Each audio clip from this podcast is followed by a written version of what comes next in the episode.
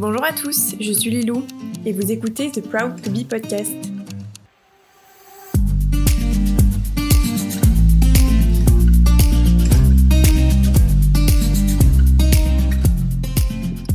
Aujourd'hui, j'accueille une nouvelle fois Léa qui vient nous parler de son expérience face à la dépression. Avant de commencer, je souhaitais vous avertir que les sujets tels que la dépression, le suicide et le harcèlement sexuel vont être mentionnés dans cet épisode, donc si ces sujets sont sensibles pour vous, n'hésitez pas à revenir pour le prochain épisode du Proud to Be podcast. Sur ce, je vous souhaite une très bonne écoute.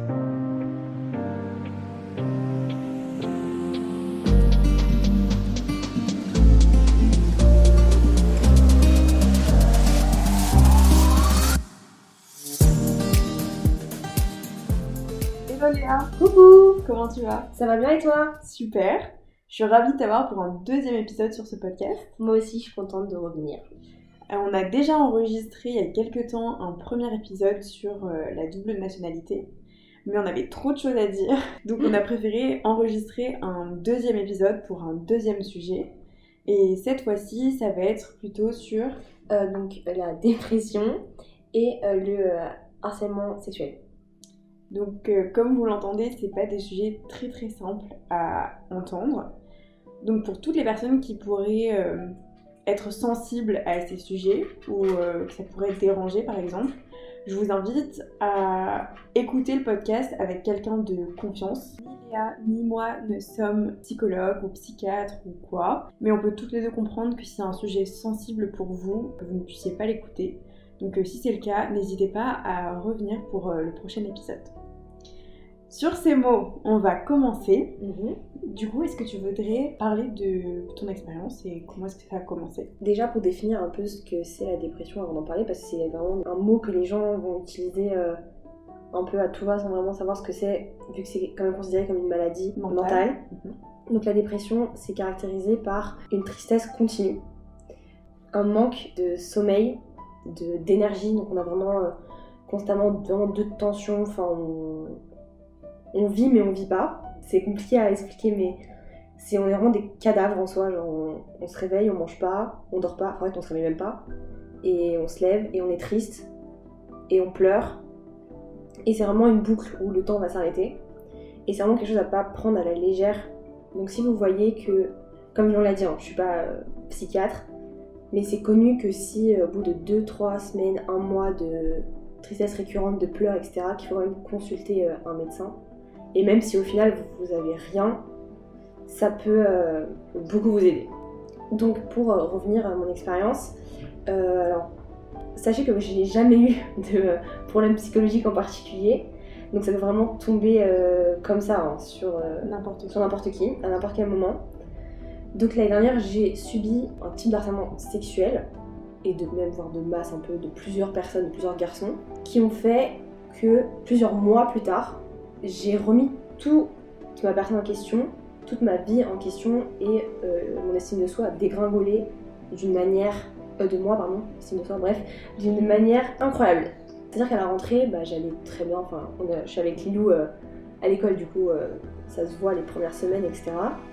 Et après, ça tombe dessus, tu commences un peu à être angoissée, tu dors plus, tu te réveilles très tôt le matin, mais tu te dis, ouais, c'est normal. Alors, c'est les cours, c'est le stress, euh, la fac, c'est nouveau, donc t'as peur et tout. Sauf qu'après, tu te rends compte que tu commences à rentrer dans une boucle et que euh, t'as l'impression que tu vas pas t'en sortir, mais tu te dis, ouais, c'est normal, tout le monde vit ça. Et c'est un, peu ça- c'est un peu ça le problème en fait. C'est que tu te dis, ouais, c'est normal, c'est que t'es stressé, les gens ils te disent non mais vas-y fais par exemple ma mère m'a dit ouais fais une cure de magnésium ça va aller mieux etc etc et euh, même toi tu te dis non pas moi non pas moi impossible moi j'ai commencé à chercher sur internet c'était quoi la dépression le fait de pleurer tous les jours? Parce qu'il faut savoir que je pleurais littéralement tous les jours c'est à dire que je me levais je pleurais j'allais me coucher je pleurais c'était non-stop en cours euh, quand je rentrais chez moi et en fait c'est le fait de pleurer tu peux pas te retenir parce que même si tu veux te retenir, tu es là, t'as des larmes qui coulent et tu peux rien y faire. Et le pire truc, c'est que tu ne sais pas pourquoi. Donc on peut te demander euh, pourquoi, mais ça va pas, mais qu'est-ce que t'as, t'as un problème avec tes amis, ta famille, etc. Non. Juste je pleure parce que je ne sais pas. C'est mon corps, mon, je sais pas, ça explose. Et j'ai commencé du coup à chercher sur internet, et quand tu vois les symptômes de la dépression et tu commences, tu vois, tu commences à cocher toutes les cases. Tu te dis, euh, mais non, moi je suis, je suis trop, je suis trop bien de content, de happy tout le temps, enfin, super joyeux. Moi ça m'arrive pas, tu vois. Donc moi tu te dis, non, pas besoin. Ils t'en parlent pas, t'en parles pas. Et moi ce qui s'est passé, c'est que les gens ont vu, déjà j'étais super pâle, très très blanche parce que je mangeais pas du tout. Enfin, j'étais là en mode non, mais j'ai pas faim, j'ai pas faim. Euh, le midi, je mangeais pas, etc. Et les gens commencent à s'inquiéter et j'ai perdu, euh, en l'espace de 3 mois, j'ai perdu 5 à 6 kilos. Euh, alors que moi, de base, pour perdre du poids, MDR, enfin, voilà. Et à vivre, c'est l'enfer. C'est purement l'enfer. C'est-à-dire que tu vas prendre toutes les remarques qu'on te dit, tu vas les prendre, mais à cœur, mais d'une puissance fois 1000. Tu, dès que tu fais un truc pas bien, enfin qu'on te dit euh, non, fallait pas faire ça et tout, tu, tu, tu, pètes un câble. Et tu penses que tout le monde te déteste, que tout le monde euh, veut. Euh, enfin, veut pas ton bien, tu vois. Et après, tu commences à réfléchir et tu te dis, mais pourquoi, pourquoi, tu vois, genre, pourquoi je suis comme ça, qu'est-ce qui se passe? Et là, ton cerveau, c'est un engrenage, genre. C'est, mais moi, je suis nulle, je suis une merde, c'est de ma faute, je serai comme ça toute ma vie, je vais jamais y arriver. Du coup, bah, tu perds totalement ta motivation. C'est-à-dire que moi, en cours, je prenais plus de notes. Chez moi, je travaillais plus. C'était juste impossible en fait. Tu te mets devant ton truc, mais t'as un blocage. C'est-à-dire que mon ordinateur, je le reliais tellement à mes cours que même pour faire autre chose, je ne pouvais pas le toucher, je ne pouvais pas le prendre. C'était impossible. Et même dans ma propre chambre, je ne me sentais pas à l'aise. Et c'est là que tu te sens à l'aise nulle part. Même dans ton lit, avec les gens que, que t'aimes, genre partout, t'es là, mais ton cerveau il est haute part, genre t'es haute part. Et ça se voit parce que souvent t'es dans la lune, t'as le regard vitreux, tu fixes les trucs, mais tu t'écoutes les gens, mais tu sais pas quoi répondre, tu sais pas quoi leur dire. Et après, tu. Moi, par exemple, je me suis demandé, mais pourquoi, tu vois? Et je me rendais compte que quand je faisais des vrais, vrais breakdowns, il y avait tout un truc qui revenait en tête, c'est toujours la question de l'estime de soi. Et là, tu commences à réfléchir et tu te dis que les trucs que t'as vécu dans le passé, des traumas nuls, mais nuls, des trucs nuls. Même quand t'avais, je sais pas, t'avais 6 ans, de 13 ans, bah en fait, ça s'accumule, ça s'accumule au cours des années et ça te percute d'un coup et tu tombes et il bah, y a plein de gens qui se relèvent pas, tu vois, parce que quand tu le vis, c'est vraiment, t'as toujours un poids sur euh, la poitrine, dans le ventre, tu te réveilles, t'as pas envie de te lever, tu n'arrives pas à te lever de ton lit. C'est-à-dire que tu n'arrives pas, et c'est même pas, c'est pas une volonté de ne pas vouloir, c'est tu ne peux pas. Moi, le matin, je ne pouvais pas me lever, c'est-à-dire que mon corps ne voulait pas, il ne voulait pas, et je ne sais pas comment expliquer, mais c'est comme si j'étais collée à mon lit, j'étais clouée, j'étais enfermée, je pouvais pas partir. Et je me rappelle, je me levais, je m'habillais, mais genre, c'était une souffrance. Juste faire ça, c'était une souffrance. du coup, bah, tu, tu as peur, genre. Bah, surtout qu'en plus, c'est la rentrée, je connaissais pas les gens à la fac, tu vois. Toi, les autres, je les ai rencontrés, mais je les connais pas. C'est des gens qui connaissent pas ma vie, qui euh, m'ont pas connu euh, au lycée, euh, dans le passé, tu vois. Ils, savent pas, mais c'est normal. Ils te disent, putain, ils voient une fille qui, qui pleure tous les jours, qui a, qui a enfermée sur elle-même, tu vois. Tu te dis, mais vas-y, ils vont se casser, tu vois. Genre, ils vont vas-y, la meuf relou, genre on peut pas rigoler avec elle, etc. Tu vois. Et ça, déjà, bah, ça, ça, joue beaucoup aussi parce que tu te dis, voilà, tout le monde va m'abandonner, genre mes amis vont m'abandonner. Si t'as un copain, ton copain va t'abandonner. Surtout si t'as des gens qui ont jamais été face à ça. Par exemple, ma mère, elle voulait pas y croire. C'est-à-dire que moi, le jour où je l'ai appelée, quand je de la première fois chez le psy et que je lui ai dit, oui, bah, je dois être sous antidépresseur, mais elle n'y croyait pas. Elle pensait que ma vie était, était foutue.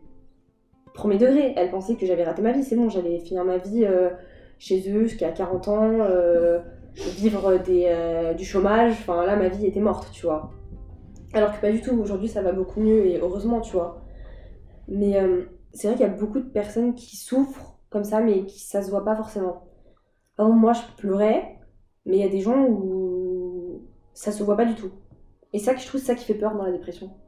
C'est que tu peux voir quelqu'un un jour être sous rien et tout, et le lendemain matin, t'apprends que bah vas-y, euh, elle s'est suicidée, tu vois. Parce que tu penses, tu te dis, ouais, c'est le seul, le seul moyen de sortir de, de cet enfer, tu vois, c'est te dire, bah, c'est un signe et je dois mourir, tu vois.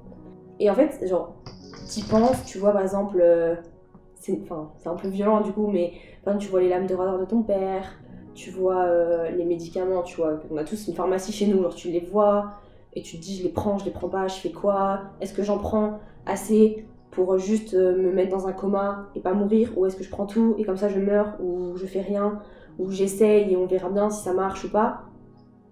Là tu te dis waouh quand tu prends du recul sur ça, tu fais oh my god. Tu peux pas dire, tu peux pas, tu peux dire ça à personne. Tu peux pas dire ça à tes amis, à ta mère. Ah maman, j'ai voulu prendre euh, 3 boîtes de paracétamol. Enfin non, tu vois. Mm. Et même à, tes, à ton psy, moi je le disais pas. Enfin si, j'ai dit que j'avais des idées noires, etc. Mais tu peux pas le dire, tu vois. Et je Pourquoi, pense. pourquoi est-ce que tu peux pas le dire à un, un professionnel de santé? Enfin, tu peux pas le dire. C'est, je mets des grosses guillemets, tu peux pas le dire. En soit tu peux le dire, enfin tu peux le dire. Personnellement, ça ne sortait pas. Parce que déjà, t'as peur euh, de te faire euh, interner en hôpital psychiatrique. Et là, si tu te fais interner en hôpital psychiatrique, tu sais que. hum, Bah là, tu gâches juste ton année d'études, par exemple, et que ça va être très dur. Enfin, parce que pour moi, l'idée de l'hôpital psychiatrique, ce sera que pour. Pour moi, ça serait encore pire de le fait d'être juste loin de mes amis, de ma famille, etc. Parce que moi, c'est un truc qui a joué énormément la coupure, la rupture entre lycée et la fac. Sinon, j'ai été au même endroit pendant 7 ans. Commencer une nouvelle vie aussi, c'est ça. Et le fait d'être encore plus loin, je me dis non, ça me. Je peux pas prendre ce risque. Et après, tu te sens jugé en fait. Même si c'est un personne... enfin, une personne, un professionnel, ça reste un humain, tu vois. Et tu te dis, ouais, ça se trouve, il va me juger. Ou même, il y a des trucs que, que moi je ressentais que je disais pas forcément parce que j'étais là en mode, ça se trouve, il va dire que c'est nul, que mes, mes raisons pour être triste sont nulles. Alors qu'en soi, en vrai, tu sais pas vraiment pourquoi t'es triste, tu vois. T'essayes un peu de trouver des, des excuses. Genre, moi au début, j'étais là en mode, non, mais c'est la fac. Après, j'étais en mode, non, mais c'est parce qu'il fait pas beau en ce moment. Ah oui, aussi, la température, c'est-à-dire que moi, ça a été en la période de. c'était l'hiver. Juste le fait de sortir le matin de chez moi, il faisait nuit j'avais envie de mourir au premier degré. Et même de, quand je sortais des cours, par exemple, quand il était 18h, il faisait déjà nuit. T'as envie. En fait, t'es là et tu te dis, mais ouais, il fait moche, c'est nul, il pleut. Enfin, pourquoi je suis là, c'est nul. Mais c'est-à-dire que chaque petit élément qui est dans ta vie, Oui, ça devenait c'était un cauchemar. Exactement, c'était nul, tout était nul. Genre. Par exemple, juste ma mère prononçait le mot. Je me rappelle, j'en avais eu une semaine de vacances. Mon père m'a dit Ah, lundi, tu reprends les cours? Et j'ai commencé à pleurer. Et j'étais j'ai hurlé- j'étais dans mon lit. Ma mère m'a commencé à m'engueuler. J'ai hurlé, je suis partie dans ma chambre, j'hurlais et je disais que je voulais pas retourner à l'école et que je voulais plus jamais y retourner. Parce que c'est pour, comme c'est un endroit où t'as souffert, même si c'est pas le source de ta souffrance, c'est un endroit où t'as souffert et tu veux plus remettre les pieds.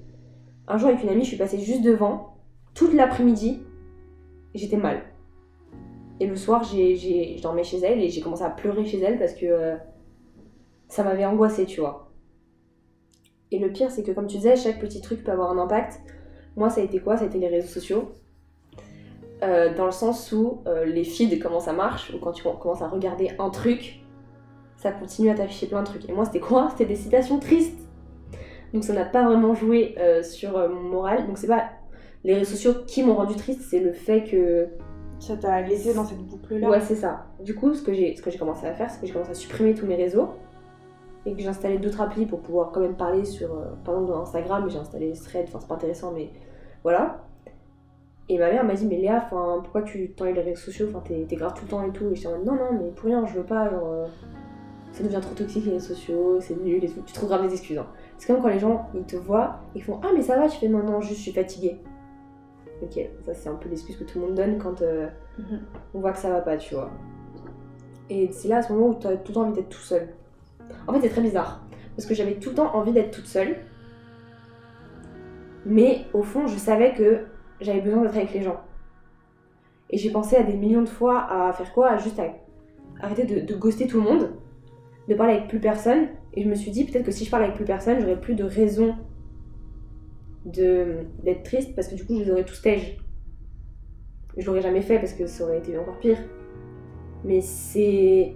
Comme tu trouves, tu sais pas, tu trouves pas la raison, tu penses que tout est la source de ton malheur et du coup tu te renfermes sur toi-même et c'est la fin, genre. Et je pense que si on n'en parle pas, ça peut être très dangereux, surtout si on n'a pas des amis. euh, Enfin, moi j'ai eu la chance, j'ai la chance d'avoir des amis incroyables. Où euh, déjà, bah, ma meilleure amie qui a tout de suite remarqué, juste un soir on est sortis, elle a remarqué qu'il y avait un truc qui allait pas, genre. Déjà parce que j'étais super blanche et parce que moi je suis quelqu'un qui, qui parle beaucoup, je parle fort, je rigole, enfin voilà, j'ai pas trop de, de limites. Et euh, quand tu vois qu'une personne qui est tout le temps super joyeuse, super euh, euphorique et tout, devenir un peu. Éteinte. Ouais, qui s'éteint, bah là c'est. Tu te dis, il y a un problème.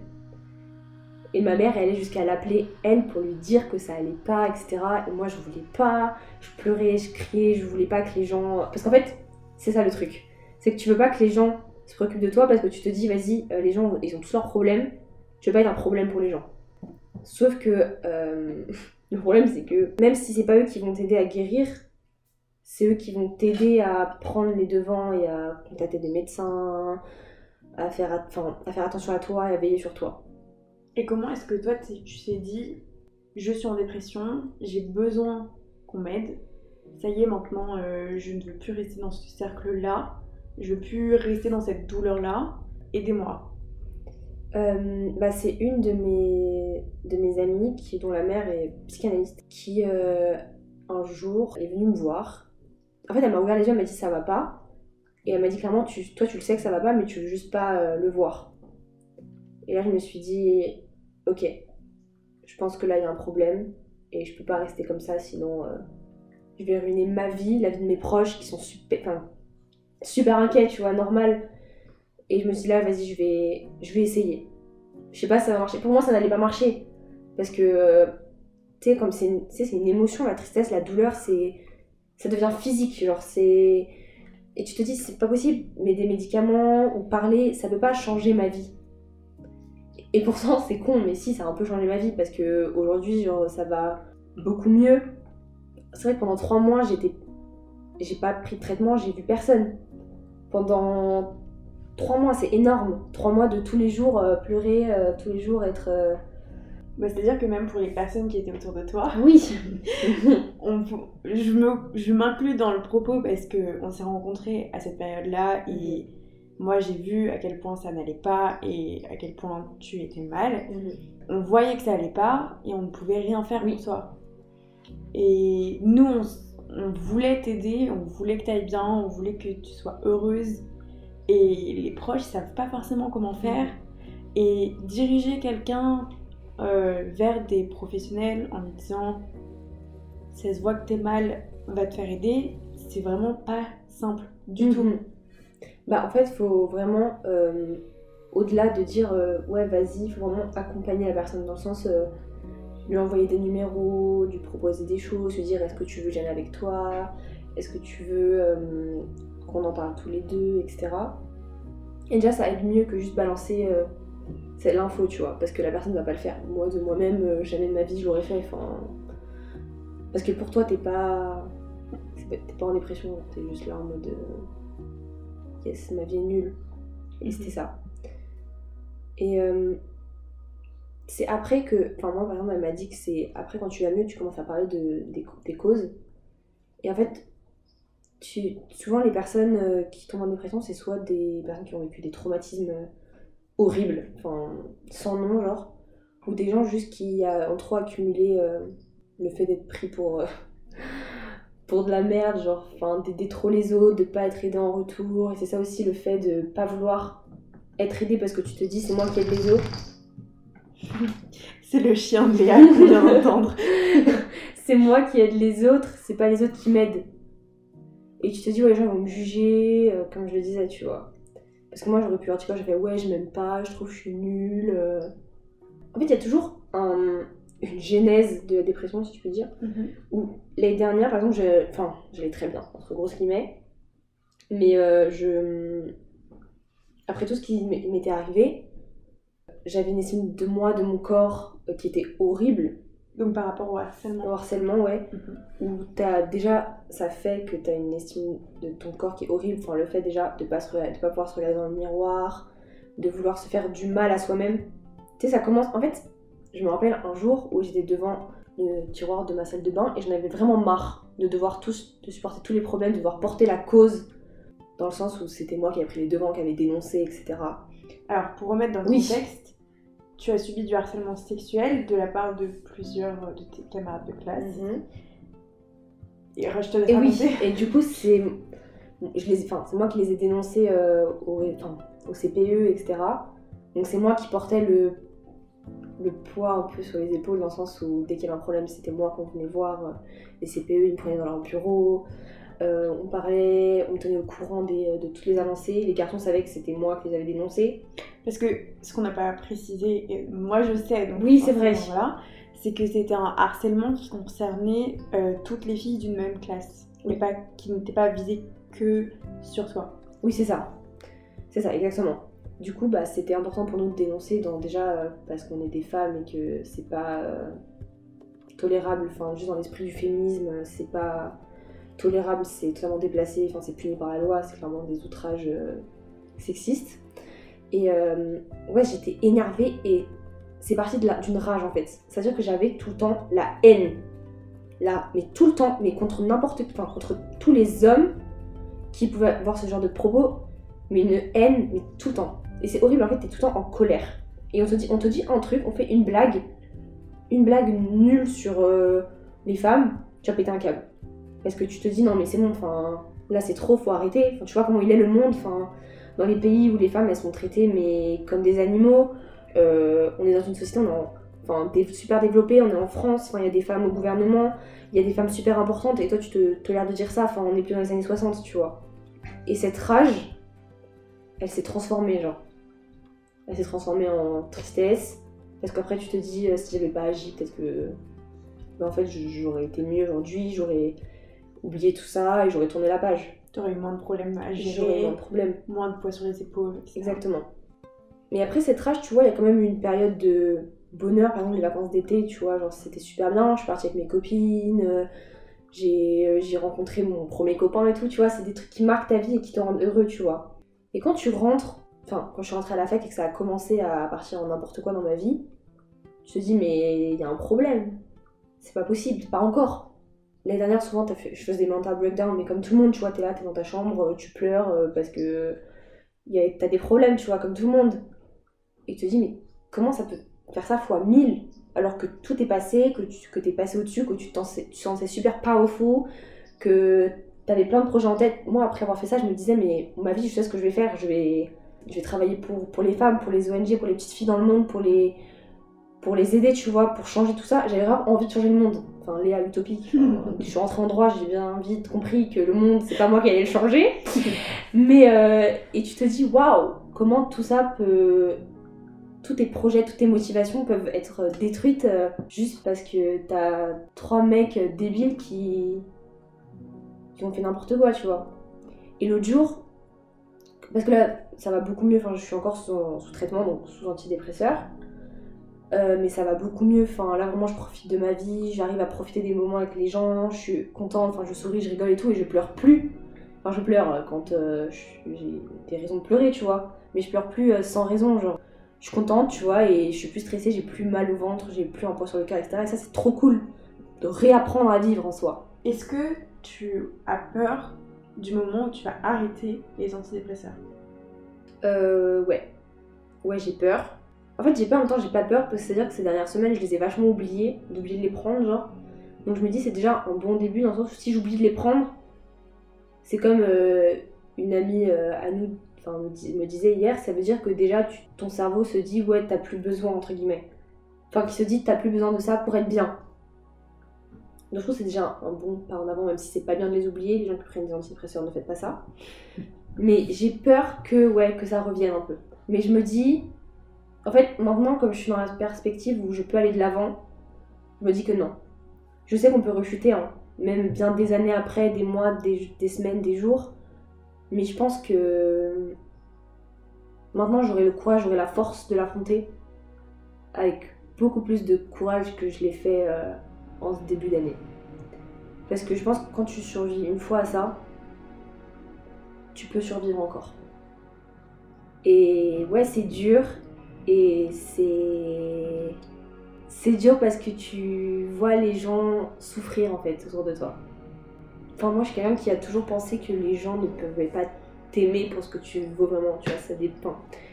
Quand on t'a vécu des trucs ou qui t'ont fait penser ça, quand tu vois les gens s'inquiéter pour toi, quand, tu, quand les, gens, les gens te disent ouais mais quand tu m'as dit ça j'ai pleuré, j'étais trop mal, tu te dis waouh.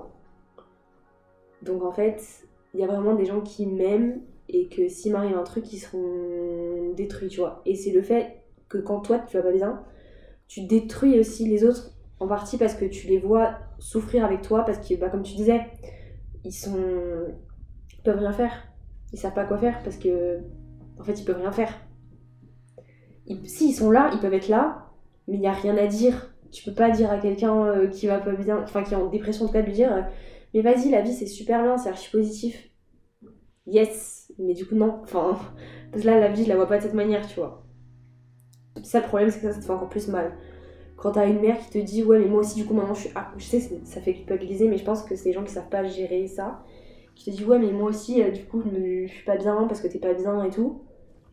Bah, toi, t'es là en mode. euh, mais tais-toi, enfin, tu te rends compte un peu ce que tu me dis? Je sais même pas, en fait, parfois je suis là dans mon lit et je me dis comment je suis encore là? C'est-à-dire que je m'étais écrit une lettre il y a trois mois, enfin, en février quand je enfin pour mon futur mois, et je l'ai relue bah, en février. Et il y a une phrase qui disait euh, Je ne sais pas si tu seras encore vivante pour lire cette lettre. Et là, tu te rends compte que tu voulais vraiment mourir. Genre, tu voulais partir et tu voulais. En fait, tu te rends pas. En fait, c'est bizarre de dire ça comme ça parce que les gens ils comprennent pas forcément, mais vouloir mourir, c'est vraiment pour toi, c'est juste parce que c'est le seul moyen. Il n'y a pas d'autre moyen. Tu te dis, ouais, si je meurs, je sais pas où j'irai, je vais au paradis, je vais en enfer, je m'en fous, je disparais, je me réincarne, mais ma vie sera forcément mieux que vivant. Parce que tu es là en mode, ouais, la vie c'est nul, il n'y a même pas de but, euh, je travaille pour une société capitaliste, je dois travailler pour encore travailler, pour encore travailler, pour mourir, et j'aurais même, j'aurais même pas réalisé un tiers de mes rêves. Bon, ça mesquine, c'est encore triste. Mais euh, tu dis, ouais, je suis triste, ça sert à rien d'être triste toute la vie, genre. Je vais vivre, euh, je sais pas, à 90 ans. Si je suis triste pendant 90 ans, c'est nul. En vrai, non, c'est pas nul, genre. Parce que quand tu te rappelles de la personne que t'étais avant, tu sais que c'est compliqué de se rappeler de la personne que t'étais avant. Moi, quand j'allais enfin, quand j'allais pas bien, j'essayais de me rappeler de la personne que j'étais pendant l'été, que j'étais euh, avant tout ça. Mais tu ne te souviens pas. Tu ne sais plus comment faire. C'est comme si tu, tu- une partie de toi bah, avait totalement disparu, c'était totalement éteint, et que tu devais reconstruire, retrouver les pièces. C'est un peu comme si t'avais perdu la, t'as pas perdu la mémoire en soi, mais c'est comme si t'avais perdu cette partie de toi et que tu devais euh, la reconstruire. Moi j'aime bien les images euh, et je fonctionne beaucoup avec ça. Quand euh, je dis que la personne était éteinte, c'est que moi j'ai vraiment l'impression que chacun a une lumière en soi Oui, exactement. et que ça fait vraiment toute la personnalité, ça fait ta joie, ça fait ton- ta bonne humeur, ça fait la personne que t'es. Et quand on dit que une personne en dépression c'est éteinte, c'est que comme toi tu disais, t'étais hyper pâle, Ouais. t'étais fatiguée, t'étais absente. euh, c'est pas du tout pour t'accabler hein, que je Ah non, ça, non, non, t'inquiète, c'est la vérité de toute façon, moi je le dis. c'est pour euh, la, la métaphore de la lumière, c'est que faut rallumer la lumière. Exactement. Ouais, exactement, c'est très joli. et c'est vrai qu'aussi, là quand j'y pense, en vrai c'était. Ça a été 5, mois. C'est pas forcément. Enfin, si c'est long, mais quand tu le vis, t'as l'impression que c'est mais une éternité. Euh, les jours se s'enchevêtrent. C'est-à-dire que une semaine, en fait, c'est juste une journée. Genre, c'est comme si t'avais une journée en continu.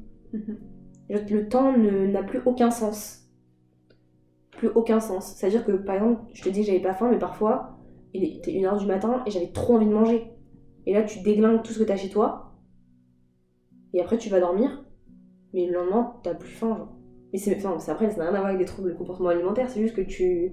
T'es déréglé. T'es totalement déréglé. Et du coup, bah, tu. Tu sais. Tu sais même plus. Tu te souviens même plus des. de- t'as même plus de souvenirs. Euh, tous tes souvenirs où t'étais super heureux, mais genre. Tu regardes tes photos. Par exemple, moi, souvent, je regardais mes photos d'avant. Et je me disais, waouh, cette personne-là, c'est qui? Parce que c'était pas moi. C'est pas, pas possible. Et tu regardes et tu te dis, euh, j'ai changé et je redeviendrai jamais la personne que j'étais. Et aujourd'hui, même si, euh, je, comme je disais, bah, je vais beaucoup mieux, etc., je peux pas dire que je suis la même personne que j'étais euh, l'année dernière.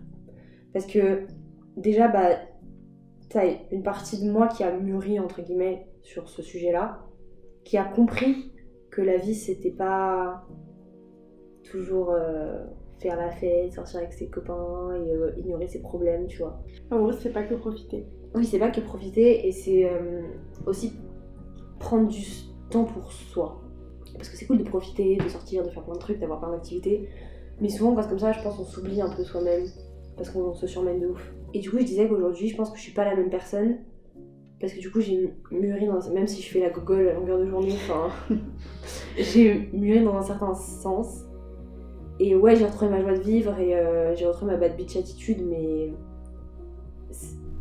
pour moi la personne que j'ai derrière moi c'était vraiment l'adolescente euh, la préadulte euh, heureuse juvénile entre guillemets mais qui pensait que la vie ça allait être comme dans les films, tu vois.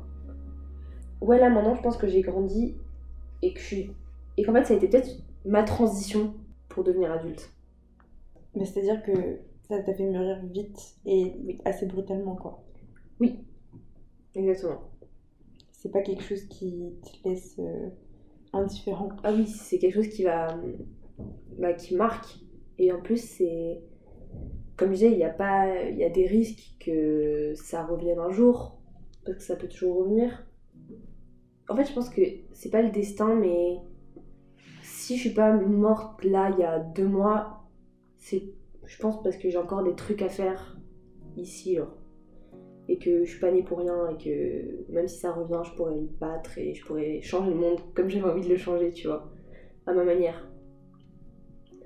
Et euh, on peut battre la dépression, on peut la vaincre c'est juste vaincre, se vaincre soi-même en soi.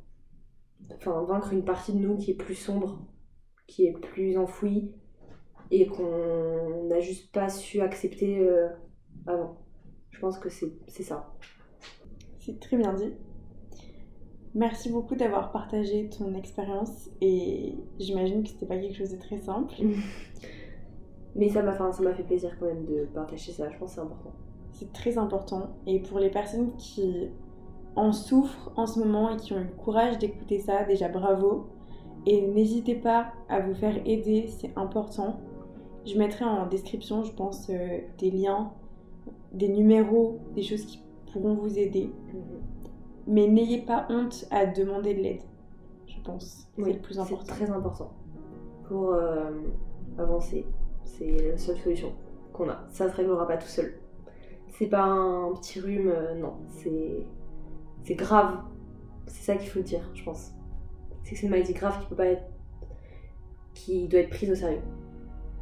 Et je sais que c'est difficile dans la société actuelle avec tout ce qu'on voit, tous les troubles psychologiques à la télé, dans les séries, dans les livres. Mais la vie, c'est pas de la fiction. Et c'est important de parler, même si c'est très compliqué. Et d'accepter surtout. Et du coup de se faire aider. Merci beaucoup Léa. Merci à toi.